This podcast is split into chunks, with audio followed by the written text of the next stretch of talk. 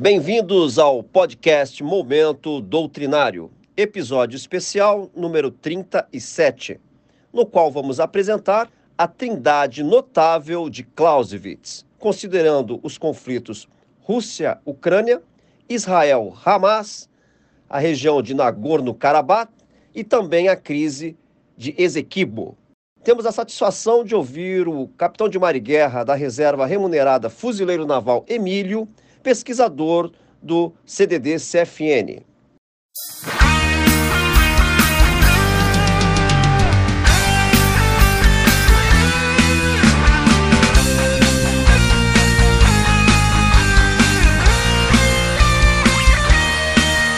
Eu sou o comandante Dirley, imediato do Comando do Desenvolvimento Doutrinário do Corpo de Fuzileiros Navais, CDD-CFN. E neste episódio apresentaremos a trindade notável de Clausewitz e os conflitos atuais.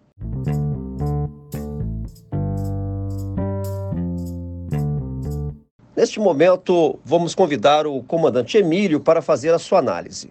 Comandante Emílio, nos nossos inúmeros podcasts, e não foram poucos, sobre o conflito Rússia-Ucrânia, nós estamos sempre constatando a validade de diversos conceitos elaborados pelo famoso general prussiano Karl von Clausewitz, do século XIX, autor do clássico livro muito usado em várias escolas militares da guerra, considerado uma leitura obrigatória para todos os interessados no fenômeno da guerra. Como é possível, comandante Emílio, que essas ideias pensadas lá atrás, na chamada era napoleônica, tenham validade até hoje nos conflitos atuais?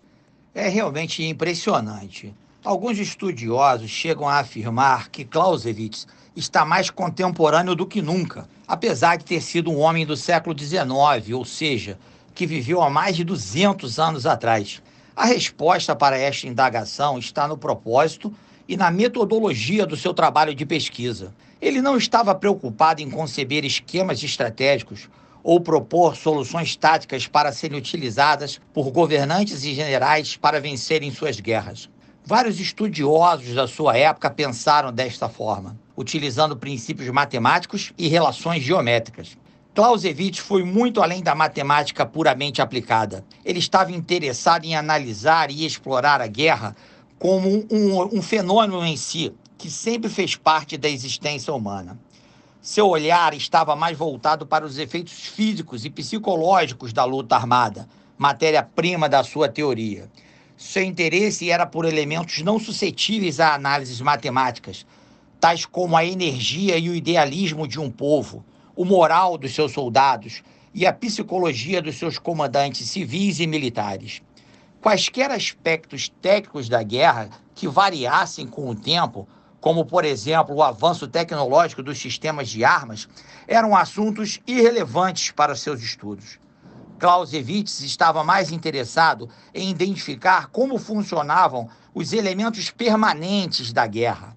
Ele estava atrás de conceitos de validade eterna para a construção da sua teoria.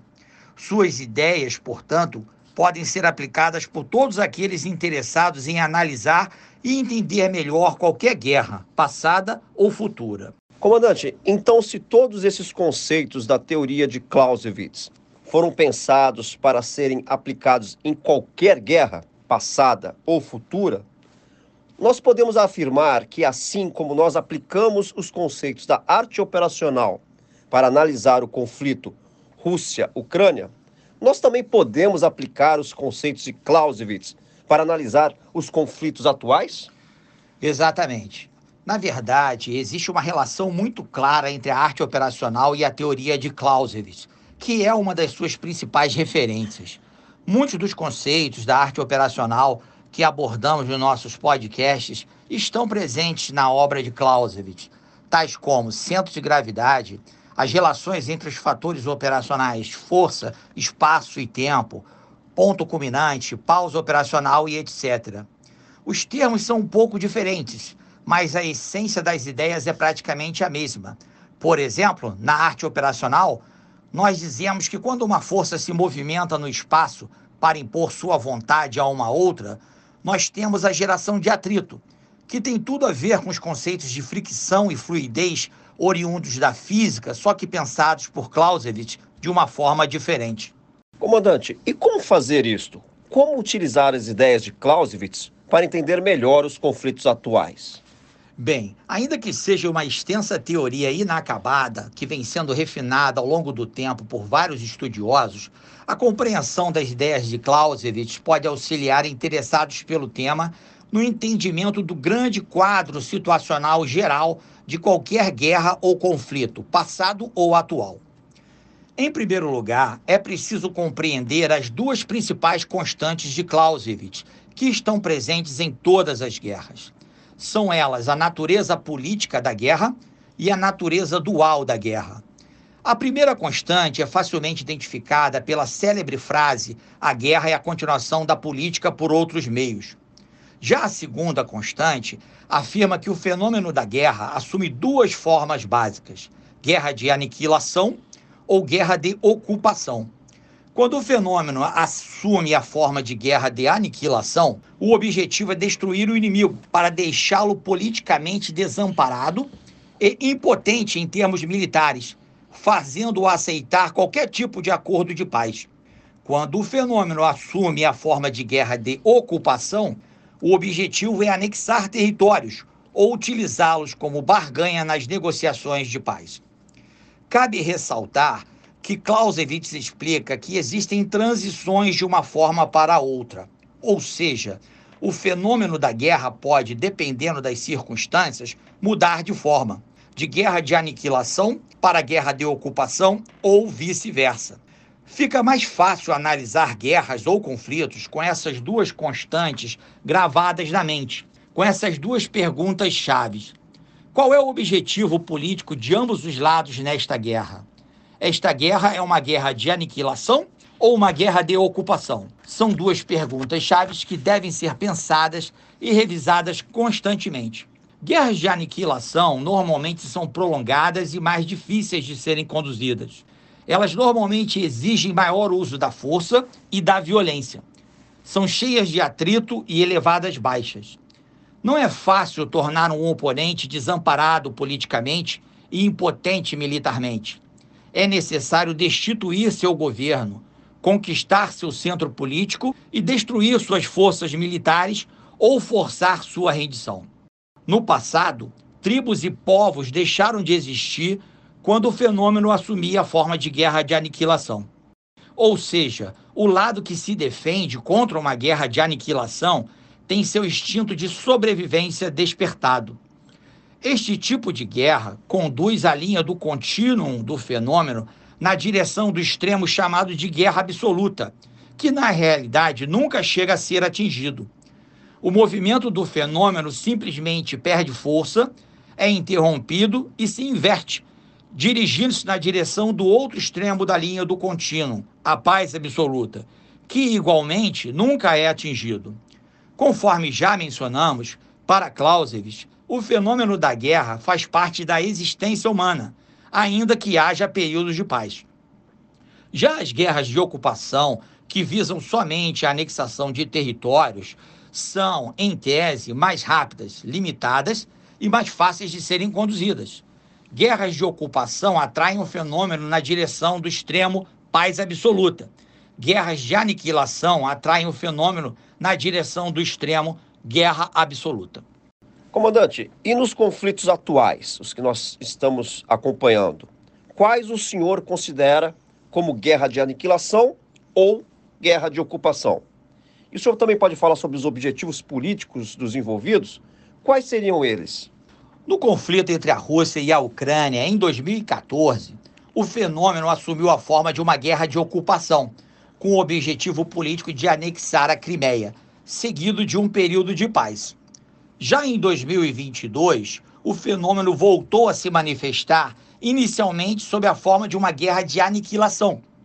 A Rússia atacou a Ucrânia com a intenção de conquistar sua capital, destituir seu governo e destruir suas forças armadas, com o objetivo político de tornar seu oponente desamparado politicamente e impotente militarmente.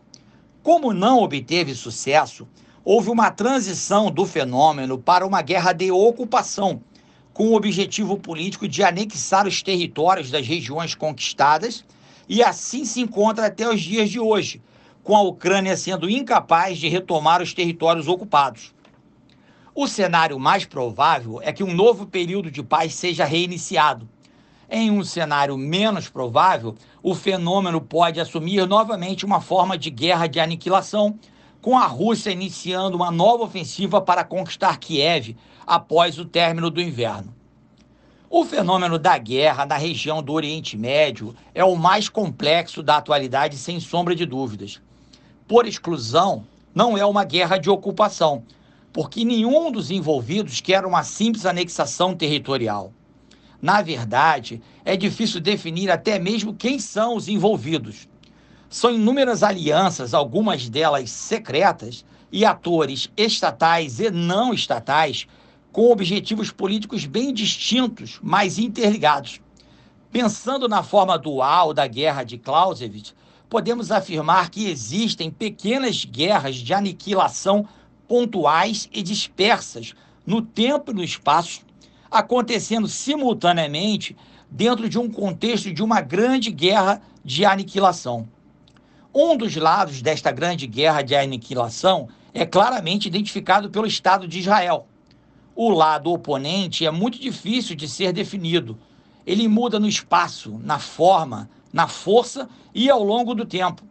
Uma coisa é certa: o objetivo político de ambos os lados é o mesmo: a destruição do seu oponente, no mínimo para torná-lo belicamente impotente e para forçá-lo a aceitar qualquer acordo de paz mais conveniente para o lado vencedor.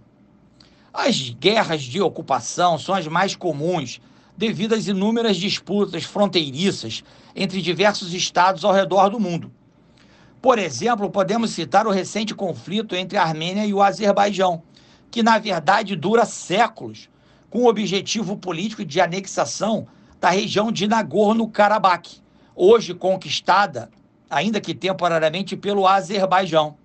A própria crise entre a Venezuela e a Guiana pela região de Essequibo, recentemente escalada com um referendo popular e com uma movimentação de tropas para as fronteiras, pode assumir a forma de uma guerra de ocupação. Essas disputas ficam adormecidas durante anos, até que o fenômeno volta a se manifestar. Comandante Emílio, dentro dessas ideias de Clausewitz, que com certeza nos ajudam a compreender melhor o fenômeno da guerra e como ele se manifesta, existe também a famosa trindade notável, a trindade notável de Clausewitz. A compreensão dos conceitos dessa trindade também pode nos ajudar a entender melhor esses conflitos que o senhor citou? É, com certeza. Clausewitz construiu sua teoria sempre buscando aqueles elementos que estão presentes na condução de todas as guerras. Assim, ele identificou três fatores que juntos compõem o que ele chamou da trindade notável da guerra. São eles o reino da violência, o reino das probabilidades e o reino da razão. O fenômeno da guerra é o reino da violência organizada, das paixões e do ódio onde os comportamentos e pensamentos humanos são mais intensos e profundos. A violência é a aplicação de uma força sobre uma outra força. Nenhuma destas forças tem total controle sobre seus atos de violência. Eles escalam sem limites lógicos quando um lado tenta superar o outro, impondo sua vontade. Como a guerra não é um ato isolado da existência humana, existem outros fatores que afetam o reinado da sua violência. A guerra também é influenciada por fatores externos, políticos, econômicos, tecnológicos e sociais que inibem a escalada para a violência total, para a guerra absoluta. Esta colisão de forças não obedece a nenhuma lei. Ela opera livremente, aumentando ou diminuindo o nível de intensidade da violência com o passar do tempo. A pontual guerra de aniquilação entre Israel e o Hamas mostra esse reinado da violência de uma forma bem nítida, onde sequências de atos extremamente violentos estão acontecendo livremente sem controle, aumentando e diminuindo de intensidade ou até mesmo pausando para a troca de reféns por prisioneiros de guerra. Este é o primeiro vértice da trindade notável, a violência.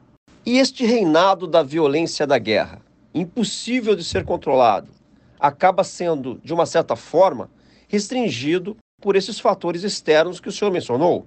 Ou seja, a violência fica fluindo, aumentando e diminuindo conforme essas influências externas ao fenômeno da guerra? Sim. Na verdade, esses fatores externos influenciam os três vértices da trindade notável.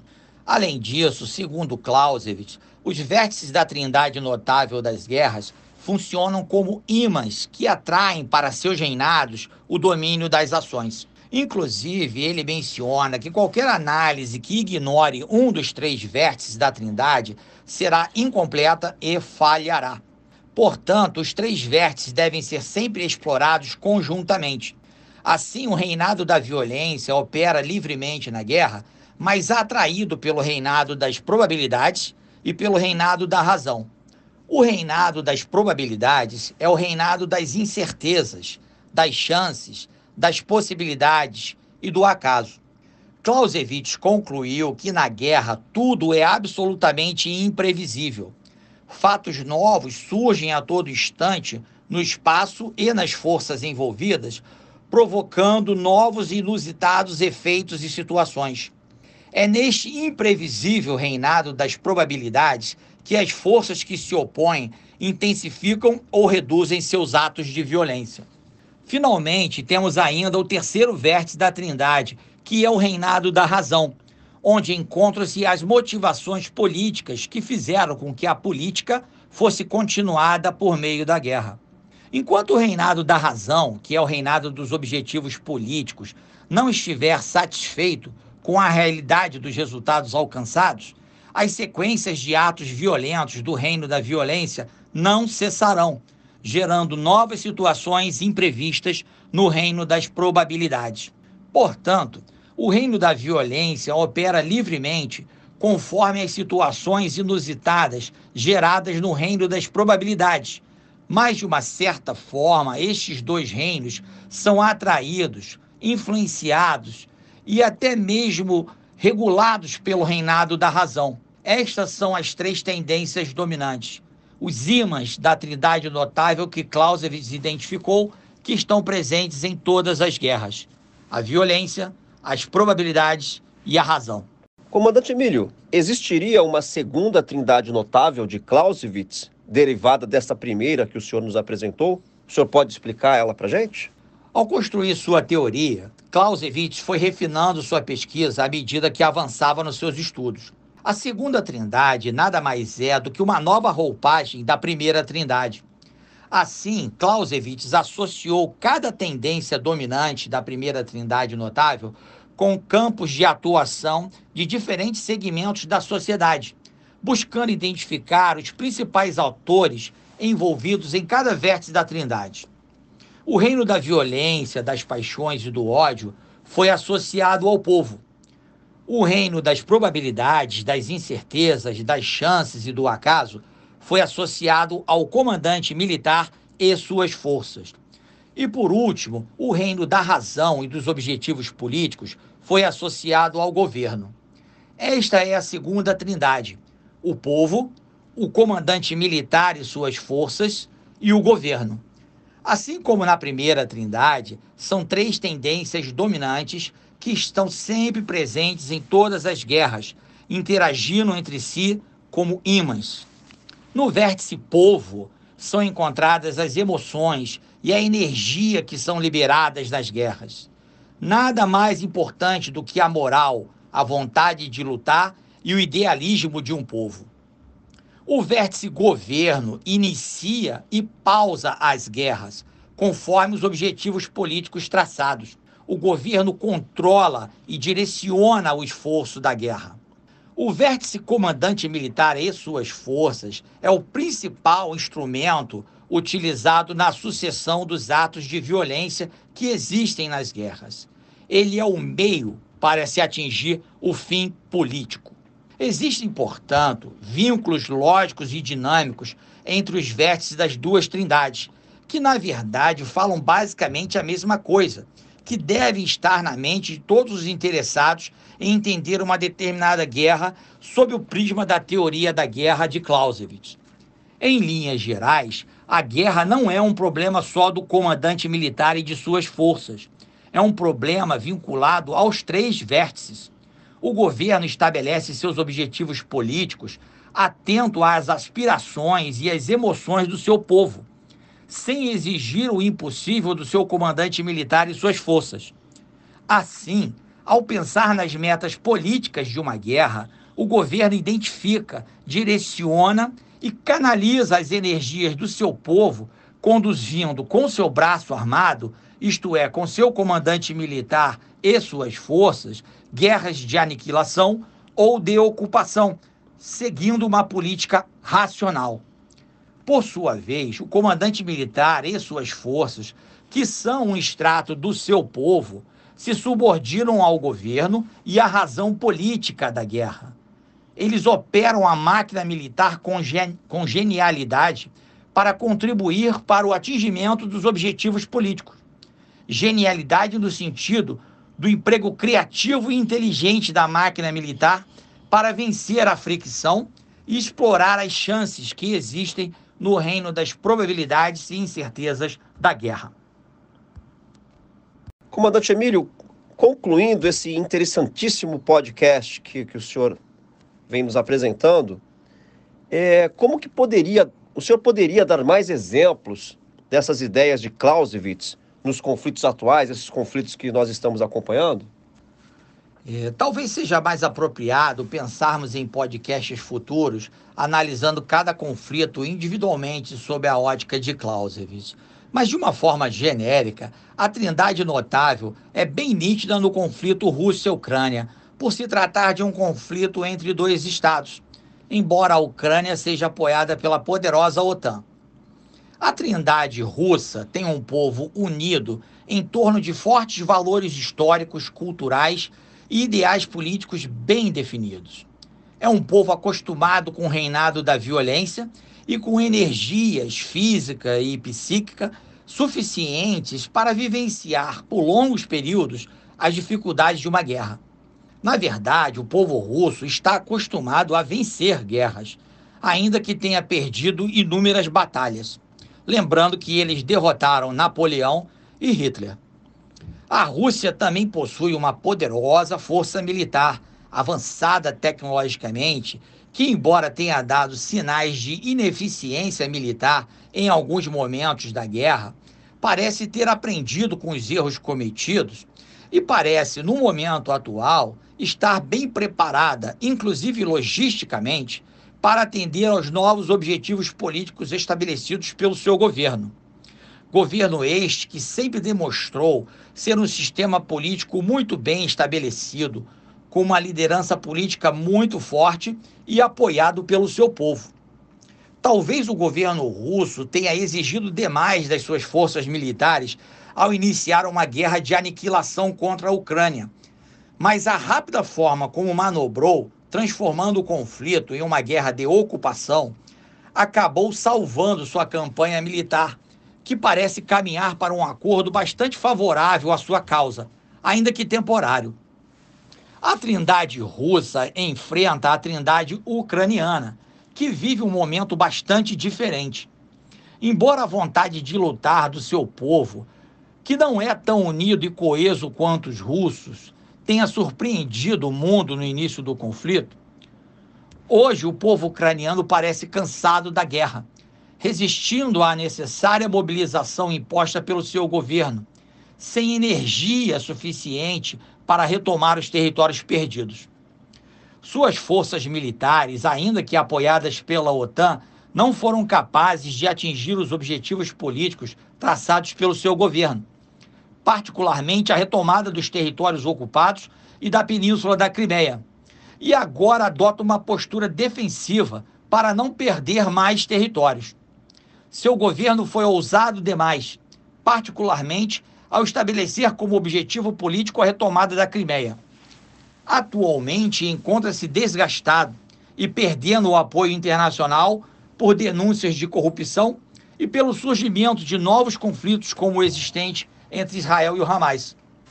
Seu sistema político demonstra instabilidade com desavenças públicas entre rivais políticos como ex-presidentes e o atual prefeito de Kiev, e também com o atual comandante em chefe das forças militares ucranianas, que vem discordando em público dos objetivos políticos traçados pelo governo.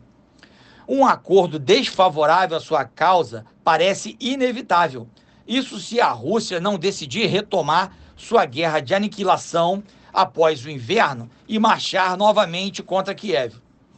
Os conceitos de Clausewitz também ajudam a compreender melhor conflitos não estatais, como o atual entre Israel e Hamas, mesmo este sendo travado entre um Estado e um ator não estatal e dentro de uma guerra de aniquilação muito mais ampla. Hamas, Hezbollah, Hezbollah e outros grupos semelhantes têm lideranças políticas, entenda-se governo, braços armados, entenda-se forças militares, e milhares de seguidores e simpatizantes, entenda-se povo. Ou seja, é possível, com as devidas adaptações, visualizar a trindade notável nesses conflitos em ambos os lados. Israel possui um dos povos mais unidos e coesos do mundo, um sistema político estável, ainda que recentemente criticado pelas reformas em andamento, mas plenamente capaz de canalizar e dirigir todas as energias do seu povo e das suas poderosas e avançadas forças militares para o atingimento dos seus objetivos políticos, que, se considerando pontualmente o conflito atual, é a aniquilação do seu oponente Hamas. No grande complexo quadro situacional geopolítico da região, o objetivo político de Israel é a sobrevivência do seu Estado ameaçado constantemente ao longo do tempo por inúmeros atores regionais. As lideranças políticas do Hamas têm um objetivo político de curto prazo de serem reconhecidos pelo povo palestino como um ator relevante politicamente e militarmente na defesa da causa palestina.